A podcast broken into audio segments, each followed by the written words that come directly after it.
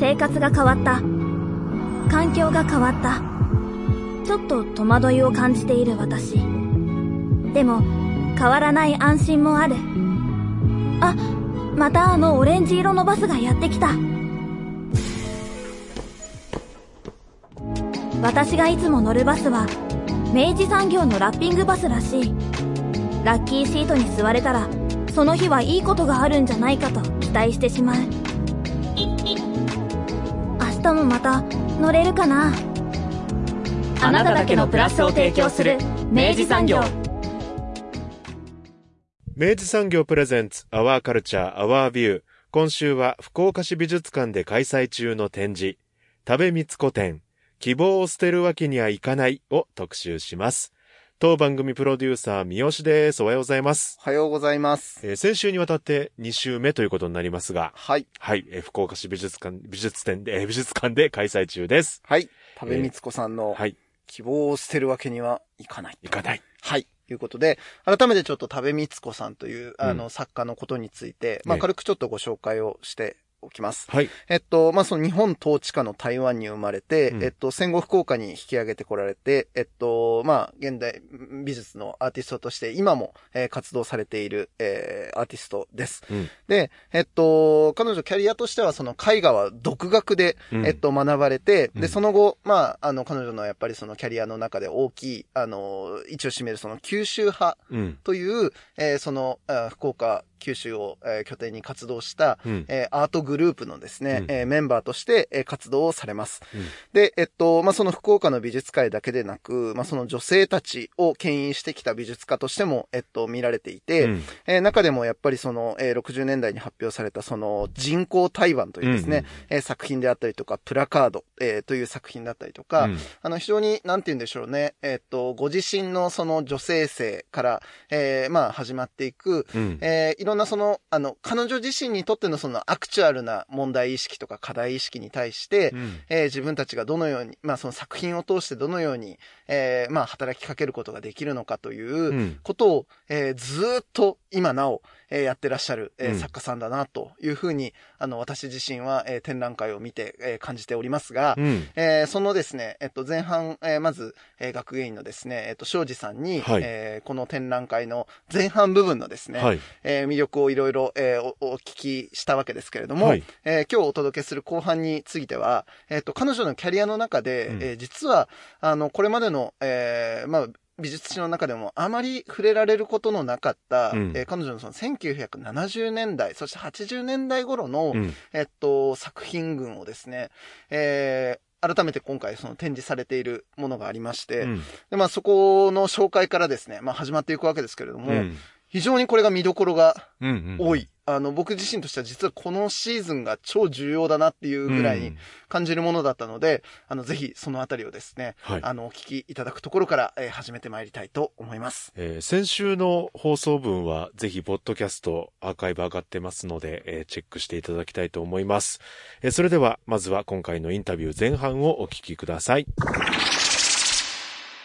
いや、本当に、だからやっぱここあたりからね、いわゆるその要は、あの、今までの美術史の中で、あまりその語られてこなかった、ある種の多部さんの70年代、80年代の作品群が、まあ、あの、見入れていくわけですけど、僕、このシリーズで言えば、まあ、その、あの、やっぱ、その後につながっていく、あの、人形をモチーフにした、あの、作品がありました。えっと、立ち入り禁止区域だったかな。そう。僕ね、この作品実は僕すごいガガツンときてですね。この作品ね。めちゃくちゃいいですね、これね。現物見たかったですよね。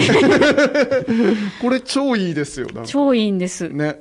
私も大大好き。ん多部さんもすごくあの大事にされてた作品らしいと聞いています。えあの、ただ行方不明なんですけれど、まあ、あの、あ、そうだ、ちょっと抜けたけど、はいまあ、この展覧会のポスターにね、使ってる、はあの、パフォーマンスなんかも、まあ、行ってます。え。うんうんまあ、うん。これは展覧会見てもらえばいいので、でも背負ってますね。だから パフォーマンスもしたり、うんそれを、まあ、パフォーマンスしてないわけじゃなくて、うん彼女がやれるパフォーマンスっていうのは、うんにまあ、子供型のマネキンを背負ってうん練り歩くとか、うん。そういう、まあ、あの、今で、まあ、プロダクション、うん。再生産労働、うん。まあ家事ですね。はい家事労働、はいアンペイドワーク。はい。ブルシットジョブですね。というものを、それを、うんあの、やっぱり、あの、そのく苦労というか、それはやっぱり女性で主婦である片部さんにしかアーティストであり、うん表現できないことだと思うんですけれども、うんそれをまあアピールするようなパフォーマンスも行っている。うんうんうんそういうことも踏まえ、経て、経て、人形シリーズ。人形シリーズすごいですよね。この変遷というか。70年代に、まあ、1974年に田部さんは九州女流画家展というこれ天鉄、まあ、展覧会でもあるんですけどグループ名でもあるんですね、はいを主催するんですね。でまあ、つまりこれはあの九州女流画家展というのは既存の団体は全部男性中心でうん動いていると、うんあのリーダーも男性だし、はい。例えば公募展もうん。審査員側は男性で占められていたり、つまり男性の目で評価され、うん。動い運営されるグループしかないと、はい。まあ、そこにが問題であるってことで、田部さんはうん。女性だけのうん。もう男性の目を気にせずに、うん。自分たちで価値基準を作っていけるような価値を価値を生み出していけるようなグループを作りたいという思いで立ち上げるわけなんですけれども、でその時代の作品っていうのは、何かあの女性をの表彰ですね。うん。をあのに挑戦している絵画っていうものに、この時期はうん。なっているなというのがうん。わかると思います。そうですね。で、その中で、まあ、10年以上続けられたシリーズというのが人形シリーズで、うんうんうんそのまあ代表作が立ち入り禁止地域。立ち入り禁止地域がね、いいんですわ、その破れたあのフェンスの前にね、ねうん。あのもう本当にか弱きあの小さな人形がうんぽつねんとこう転がっているというか。いろんな読み方ができるというか、うん。この穴から来たのか行くのかみたいな。うん、なんかそのフェンスっていうものが、まず、あのーまずは、どうなんでしょうね、うん。当時はもしかしたら、その板付空港、なるほどな。あ板付福岡空港、はいはいはい。ベトナム戦争や基地問題をうん。想起させるものであったんじゃないかとか、うん。であるいはその何か、まあ、壁のようなもの、うん。女性の前に立ちはだかうんうんるうん。壁だったりフェンスはい。といったものから、こう破ってでも、うんあのに逃れ出てきてや、ようやく解放された女性の姿うん。とも読めたりとか、うん。いろんななんかあのあのイメージをうん。想起させうるん。作品で、うん。三好さんはどどのどういういや、やっぱでも本当になんか割とストレートですけど、やっぱその、とにかくやっぱ彼女が、あの、ずっとそのやっぱ声なき、あの、か弱きものを、うん。あの、ずっとあ相手取って作品を作ってきたっていう中で、まあストレートにやっぱそれ人形を借りると非常に表層しやすいよなっていうところもあって、で、何よりね、いや、でも僕この立ち入り禁止区域はね、もう本当にね、この、やっぱりね、この人やっぱね、画面、画面構成力すごいなと思っていて、う。うん、この、僕、この一枚絵はね、もう十分これでかなりね、破壊力あると思うんですよ。これすごいいい絵だなと思ってますね。うん。そうなんです多部さんのそのこの時代のうん絵画というのは、うん今まで、うんまあ、発表当時以降発表当時はもちろん発表されてるわけなんですけど、それ以降、まあ、顧みられることがなかったうん。ものだと思うので、うんあの当時を知らない人はまあ誰も知らない、うん。この絵画群なんですけれども、はい。まあ、だ本人もダサくと呼んでしまっていたものでもあるんですけど、うん。でもダサくと呼ばせたのは誰なんだろうかって思ううん。と、なるほどねやっぱりあの同時代の批評で、あやっぱりうま十分にこの理解できてなかった部分があるんじゃないかなと思っていて、うん。あの私は今回、あの多部さんの活動とともに、この作品を見返したときに、うん。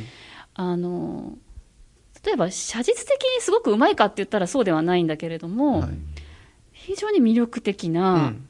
まあ、が画力ある種の画力っていうものがに満ちたうん。作品群だなというふうに、この構成力もそうですし、そのね、その生物画も、うん。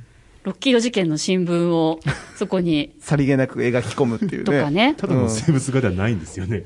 やっぱりとてもね、あのーうん、問題意識をうまく作品化作品に落とし込み消化するっていうようなところで、うん優れた絵画群だなというふうに思って、そのまあ、特に立ち入りし禁止地域は、いいですよね。す素晴らしい作品だなというふうに思います。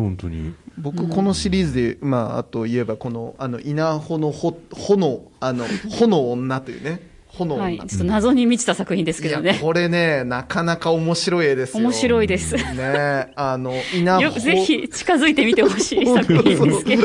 稲穂がね、要はこう、なんかね、茂っているような中に、まあ女性が、んんい、い幾重にもこれはイメージが重ねられるように、こう女性が描かれていて、まあそれを、その周囲を、ラグビーユニフォームのね、んあの、これ男性なんでしょうね、んが取り囲んでいるって、男たちが取り囲んでいて、んで、僕一番でもこれ感動したのはね、このね、女性たちのイメージの、目、目元からね、ビ細い細いね、あの視線の、ええ。視線のビームがね、あのね、無数に錯綜しているところで、なんかね、ここにやっぱりそのやっぱある種の権力構造への対抗というか、そうですね。なんかそこをこう反転させるような、うん。まあ女性は、まあ従来というか、あの、美術絵画の歴史を紐解いても、はい描かれる対象であり他者であり、つまり描くのは男性であってで、画家とモデルの問題もありますけど、はいはいはい。で、この時期の多部さんっていうのは、女性アーティスト、女性画家が女性を描くときに、どういうことができるんだろうかっていう挑戦をしているように私は受け取れて、うんうんうん。で、炎女シリーズでは、その、見る側、はい。見られるのではなく、うん。見るのであると。うん女性がは、あの、ちゃんと主体的に見る立場として描いてるようにも見えるし、目力すごいので、うん。いや、本当にそうなんだよな。なんか、ね。っていうふうにもと受け取れるし、多分もっといろんな、あの解釈ができるうん。作品で、まだまだ謎に満ちてる部分もあるんですけれど、うん。あのちょっとこの目線のね、うん。あの表し方が面白い面白いですよね。うん。です。あの、この頃の多部さんのインタビューでは、その技術の革新に、まあ、力を入れているとおっしゃっていてうん、確かにいろんな試みをうん。されていることがわかります。僕あの、これなんか話横道にそれちゃうかもしれないけど、うん。例えばミュージシャンとかがさ、うん。サードアルバム、フォースアルバムぐらいでさ、うん。ちょっと、え、こんなアルバム出すのみたいな実験的なアルバム出す時期あるじゃないですか。で、また5、6枚目ぐらいですごい鉄板に強いアルバム出すみたいなさ、時期の、割とそのサード、フォースアルバム期ぐらいな感じとして、この時期をすごい、なんかね、自分なりに捉えて、なんかね、うんその時期ってすごいやっぱね、作家が何をやろうとしているかみたいなことの、うん。まあその模索だったりとか、その荒削りなんだけど、じ一番そのエッセンシャルな部分がうん。出てきたりすることってあるよななんて思いながら、うん。僕はなんかね、この時期のなんか田部さん、あの、今回見れてよかったなと、すごいよ、あの、すごいいいなと思いましたね。はい、あの私もそう思っています、まあ、きっとその九州女流画家展っていうグループを立ち上げて、うんまああのー女女性がどう行動するか、はいが表現者として、うん。っていうこと、まあ、何を作るのかとか、何を描くのかっていうところをすごく考えてる時期なのかなと思ってそれまで以上に。そうですね。うん。あのそれがこういう作品群を生み出してるんじゃないかなとも思うしエッセンシャルだっていうのも確かにそうだと思うし、でまあ、それを駄作と呼んでしまったのもなんとなくすなんか想像がついてしまう部分もあるんですけど、やっぱり私はこの今回あの調査の中でこういう作品と改め、まあ、出会って、うん。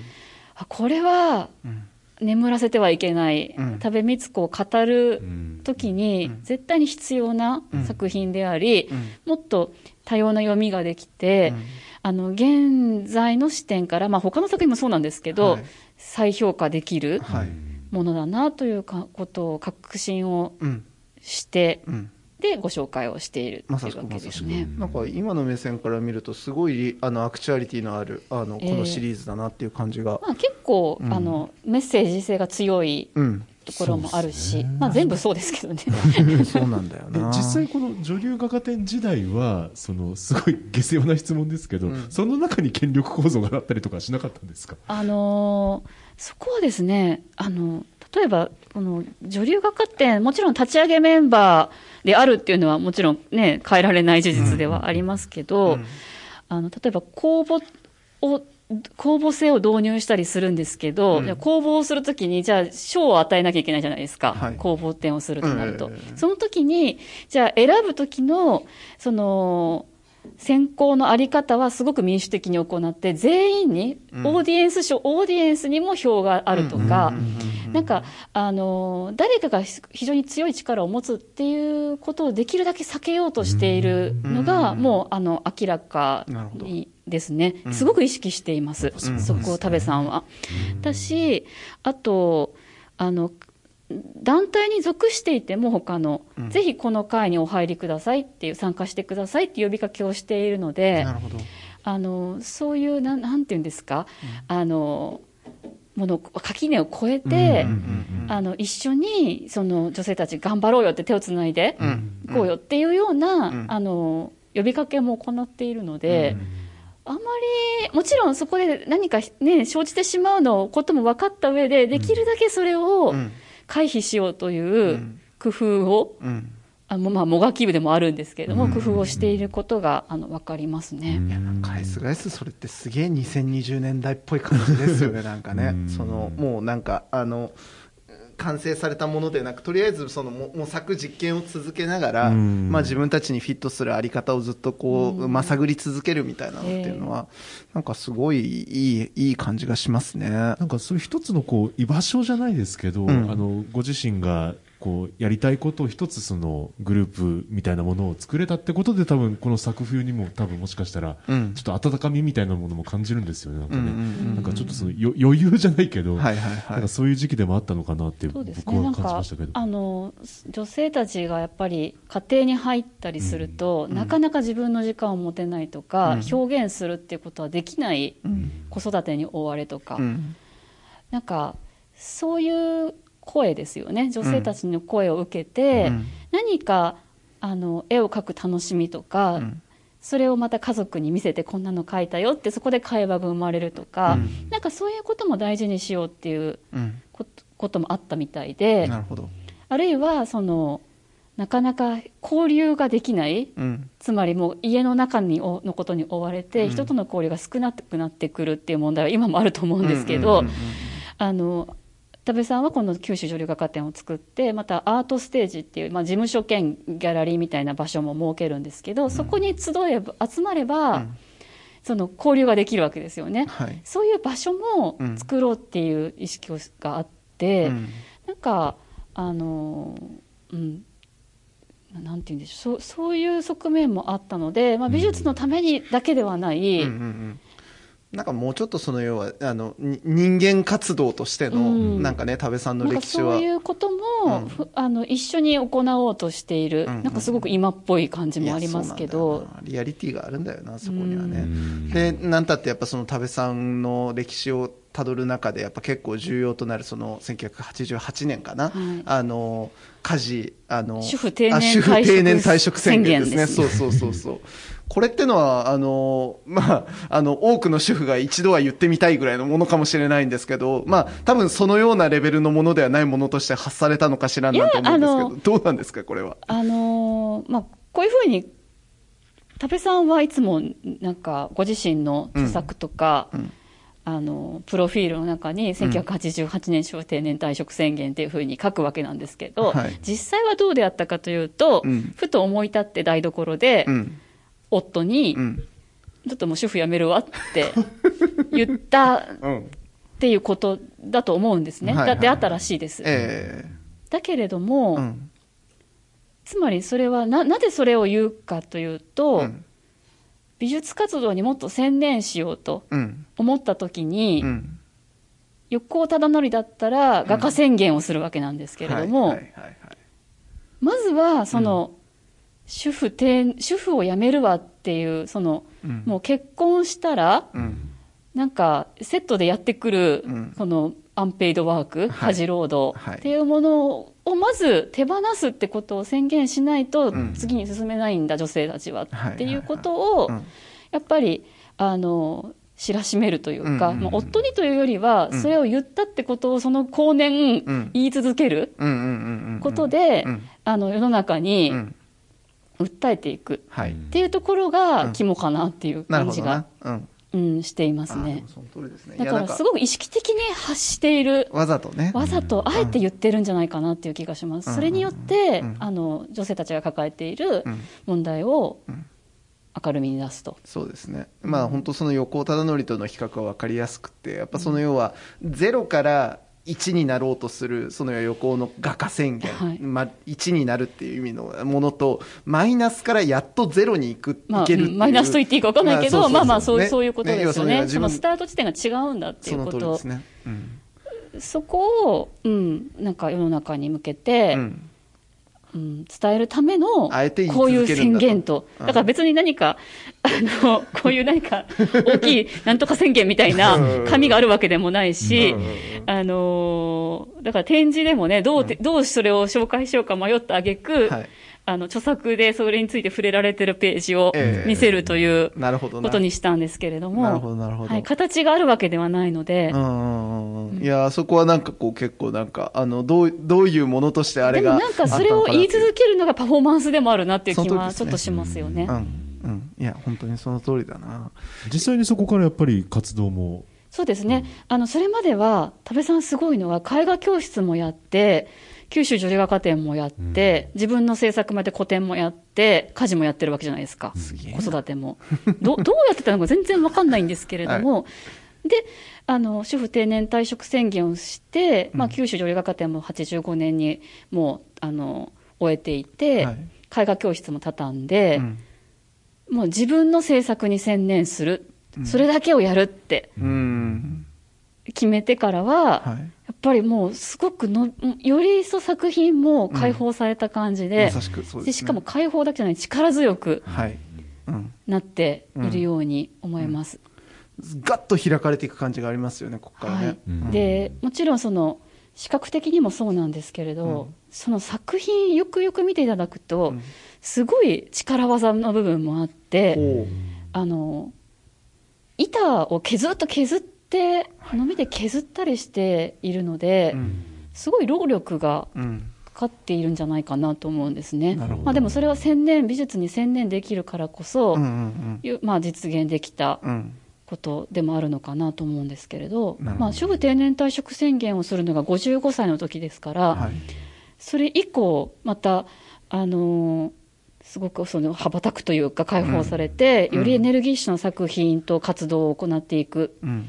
っていうのはなんだかとっても励まされる。いや、本当そうですよね。まあ、その80年代に55歳で、まあ、ある種その要はもう一回はその、まあ、セカンドライフとは言わないけど、新しいその要は自分の人生の場面を作るのだっていう宣言をするっていうのは、多分当時の規範からすると、やっぱりまだ新しすぎる感じはしますよね。そうですね。うんいつも先を言っている。そうだから、この人早いんだよな、多部さんなってるん。ですよね。うんで、それがなんかでもその木をてらって、その要は新しさ、新種の気質でやっているとかっていうことではなく、どこまで行っても自分の内面のその要はままならなさとか、あの、もっと行きたいっていうところを誠実に見つめた結果、まあ、それを選ばざるを得なくなっていってるっていうような。なんか諦めない感じですよね。うんうんあの、こうだから、状況がこうだから、諦めて、うんっていうわけではなくて、うんもう思い立ったら、うん。もうそっちに突き進むのであると。うん、そうそうそう。なんかそれは、それは、なんか自由でいいわねって言えるかもしれないけど、うん。覚悟もすごい必要なことだと思うんですよね。うん、あの、その覚悟みたいなものは、常に多部さんの活動の中で感じられて、うん。うん。なんかね、その現れが、あの、あまり悲壮感がなく、うんむしろどこかちょっとチャーミングであるっていうところが、また彼女のいいところですね。ポジティブなんです、いつまでも。うん。だから自分が評価されないっていうことも、うん。でもこれ100年後、自分もさか、あの、早いのかもってご自身でおっしゃっていて、早すぎるのかもと。早いよ。で、100年後には、うん。評価されるかもみたいなことをうん。発言され、あの、文章に書かれていて、で100年後だったらもう、あの、生きている、生きてるうちにそれ来ないかもしれないけど、その後も楽しみがあるみたいな感じで、あの、おっしゃっているのも、わ、すごいな、この人っていう、なんか全て分かってて、うんあの、もう、その、あでも諦めない。うんで、それがまあ今回の展覧会タイトルの希望を捨てるわけにはいかないっていうのも、なんか、あ、つながるなっていう気もしていて、ずっとそういう感じでやってきたって、ご本人もおっしゃってるんだけれど、えそうだよなと。ああ、うん面白い。いや、エネルギーを感じますよね。本当そうですよね。ね。で彼女はこのぐらいの時期からこう海外にあれですか？その作品そうですね。制作あのあ発表を毎年のように、うん。あのニューヨークのギうん。ャラリーで行ったりとかうん。していて、それはもうあのなんか進んでそれをやってるんですよね。うん。でそこでおそらく、まあ、日本のオーディエンスと、うん。そのアメリカや、あのヨーロッパのオーディエンスっていうものの違いを痛感して、うん。で作品をまあ言葉が通じないはい。けれども、いいと思ったらいいねって言ってくれる、うん。じゃあこれ買ういただくわみたいな感じで、うんうんうんうん。あの買ってもらえる、うん。なんかそのそのすがすがしいやり取りみたいなもの、うん。でやっぱり美術をやってきた人ですから多部さんは、うん。その言葉でなくても、うん。その視覚言語で、はい。あのによってあのコミュニケーションが取れるううん。んっていうような確信を得たんだと思うんですよね。うん。それでまた作品もそのサインランゲージっていうシリーズにつながったりとか、はい。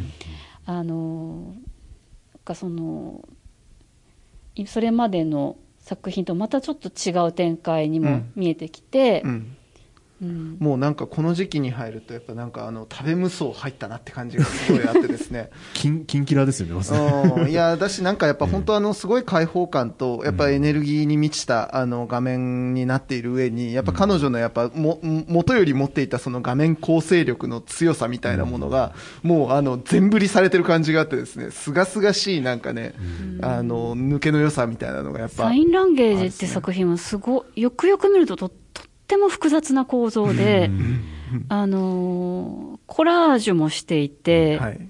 彫ってもいるんですよね。この周辺は。あ本当だ。彫りを加えて金色に塗っていて、石膏でとかたどったその手というものをコラージュしていたりとか、なんかすごい複雑なことを、うん。この60代以降、うんうんうん。年齢としてはうん。挑戦していて、うん。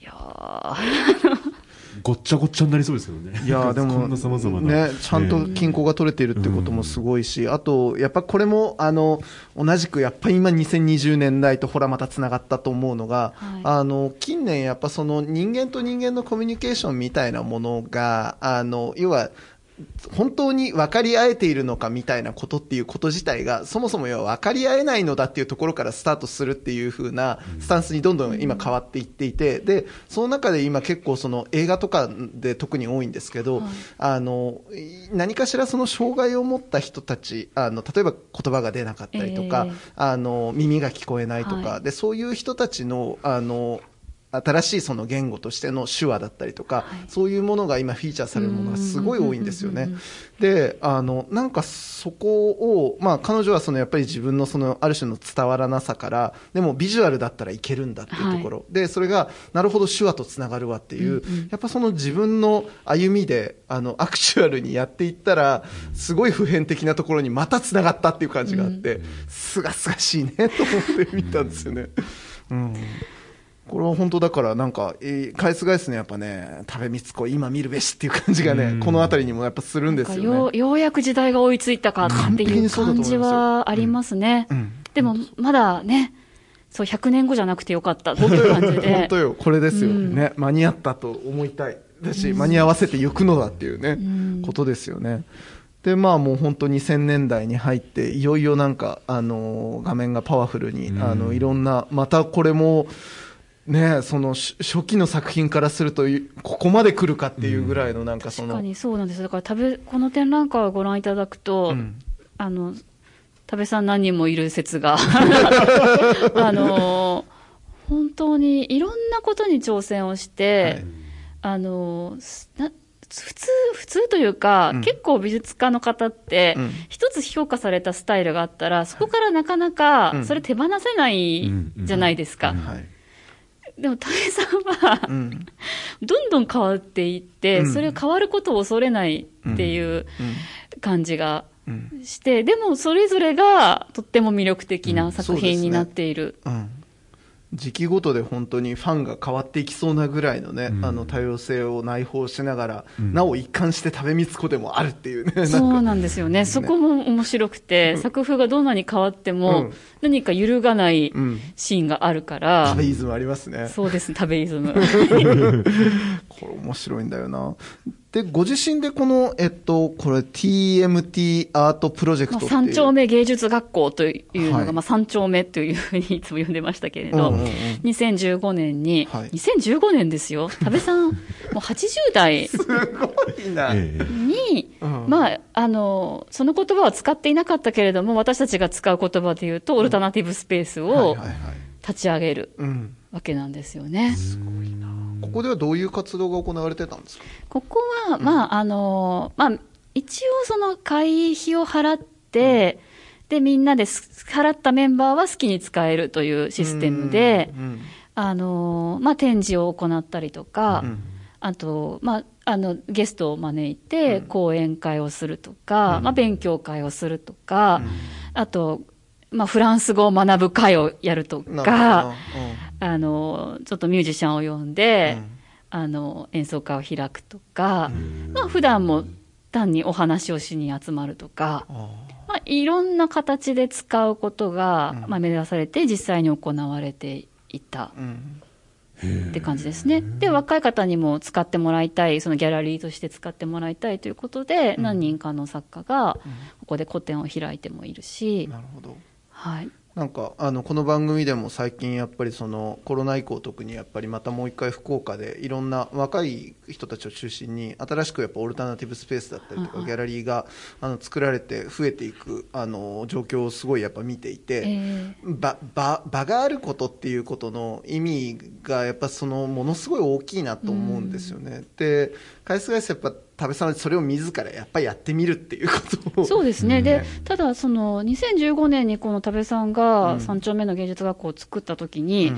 わ多部さん、こんなことをするんだって驚いたんですけど、うん。でも実は、もう九州女流学科展時代にもアートステージっていうスペースを作っていたりとか、うん。あずっとやってきたから、うん。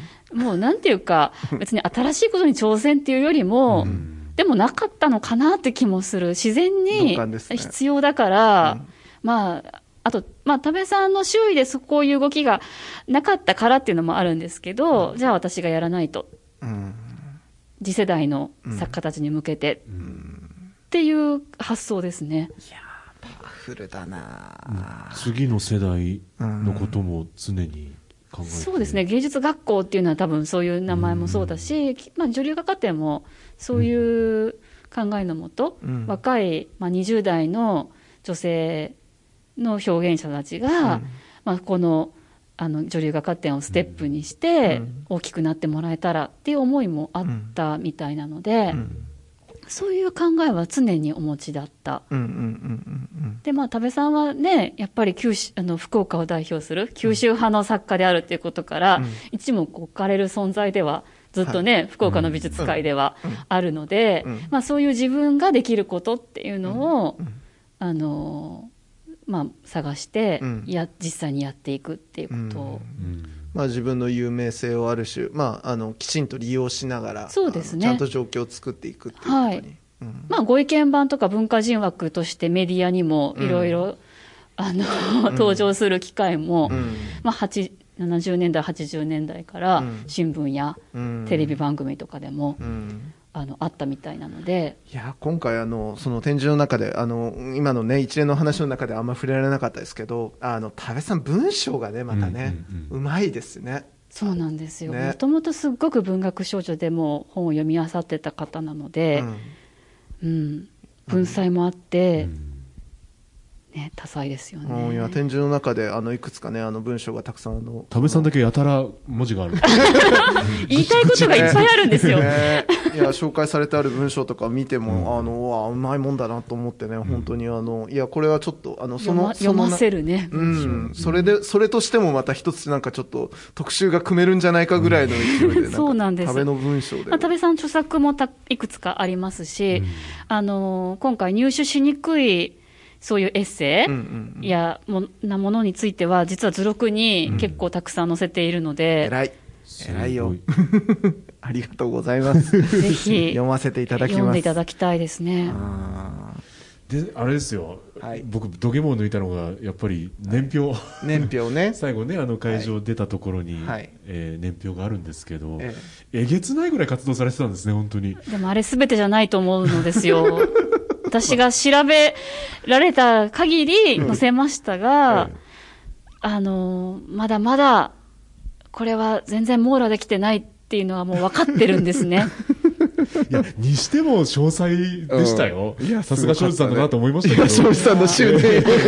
執念執念、あるいは狂気。いや、うん、でもやっぱりあれを見ていただくと、うん本当に休むことなく、んあの、発表し続け、行動し続けてきた人なんだっていうことがうんわかると思いますね。うんこれ作品制作でね、展覧会だけやってるんだったらまた、うんうん。まだわかるけれど、うん。そこで何かグループ立ち上げて運営したり、場所を運営したりしてるって考えると、ちょっと恐ろしいぐらいの、うんうんどうやってたんだろうか、全然私もね謎でしかないのですが、あれは見応えバイタリティが。ね。うん。あいや、すごい人でした。うん。本当に、あの、展覧会見て改めて思いました。うん。うん。すごい人が福岡にいるんでいるす。んですよね。うん。なので私も本当に改めて今回、うん。展覧会をこの準備する中で、うん。まあもともとあの多部さんのことはあの知ってい知っているというか仲良くさせていただいてたし、お話もしたこともあったんですけど作品も見てきたし、あこんなすごい人だったのかっていう。うん調べれば調べるほどね。調べればしば調べるほどわーっていう気持ちになって、うんあーなんかもっと早くご紹介したかった気もするけれど、うん。でも今だからこそ、うんあの多分多部さんのやってきたことが、うん。まあ、ようやく時代が追いついてきたっていうのもあるので、ますうん。今見ていただきたい作家でもあるなっていうのがあって、うん。うん。なんか展覧会実現できてよかったなっていうふうに、僕は本当個人的なもう感想になってしまうかもしれないけどあの遅すぎるも早すぎるもないもう僕今すごいジャストだと思いますよ。まあでもちょっと遅いですけどね、多部さんのあそうね。多部さんにとってはですね。多部さんにとって遅いと思うんですけど、ね。もっと早くしたかったなって思いはあるんですけど、あの民の我々としては今多分ねすごい刺さる作家としての現れがちゃんとあの見れるものになってると思います、うん私もそうですけど、多分あの多くの方の何か勇気とか背中を押すうん。ような作品と活動なので、多部さんのやってきたことっていうのは、うん。うん。なんかそれを受け止めてもらえて、うん。これからのうん。未来をみんなでうん。作っていこうよみたいな感じですよね。本当そうな。んだよな、私なんかそのなんか大義にもちろんその接続しうる作品がたくさんあるんだけど、大義のためにやってるのではなくやっぱすごいどこまでいってもその自分自身のアクチュアルな問題意識からやった結果それが接続しているっていう、その順序がねなんかね今今すごいいい,、いいと思うんですよね。気持ちいい。ね、うん。ね、すがすがしい、うん。あの作品群だったし、で、すやっぱその、そのミクロな課題意識がマクロにつながりうるのだっていうのこと,、こと自体が希望だし、なんか僕らが今見たいものだなっていう感じがすごいしましたね。うんいや、いい作品、そしていい展覧会。いい図録。いい図録。いや、これ図録めちゃくちゃいいからね、これみんな絶対買った方がいいやつですよということは毎度ながらですが、あの、言わせていただきます。はい。というわけで、2週にわたってあ、来ましたね。やりました。お送りしてまいりましてたけど。やったぜ。はい。いやこうでなくちゃ。これよ、これ。ー、ね嬉しいですね。えいやーなんかもっと知りたくなりましたし、うんん、ぜひ皆さんにもご覧いただきたいなとね。思いました。本当にもう僕なんか今もうこの話聞いたおかげでもう一回見見にいや行こうよなと思ってるぐらいですやっぱり実物と対峙してほしいですね。うんやっぱりエネルギーをね、受け取ってほしい、受け止めてほしください、皆さん。私に向かってくるこのエネルギーをね、容赦なく浴びてくださいということですね。ねいや、今日どうもありがとうございました。ありがとうございました。お引っ越しに伴いガス電気を使いたいまたは止めたいとお考えのお客様、お引っ越しが決まったら明治産業へご連絡を。アプリからでもインターネットやお電話からでも24時間いつでもお受け付けいたします。お引越しのガス、電気のお問い合わせは明治産業までご連絡を。あなただけのプラスを提供する明治産業。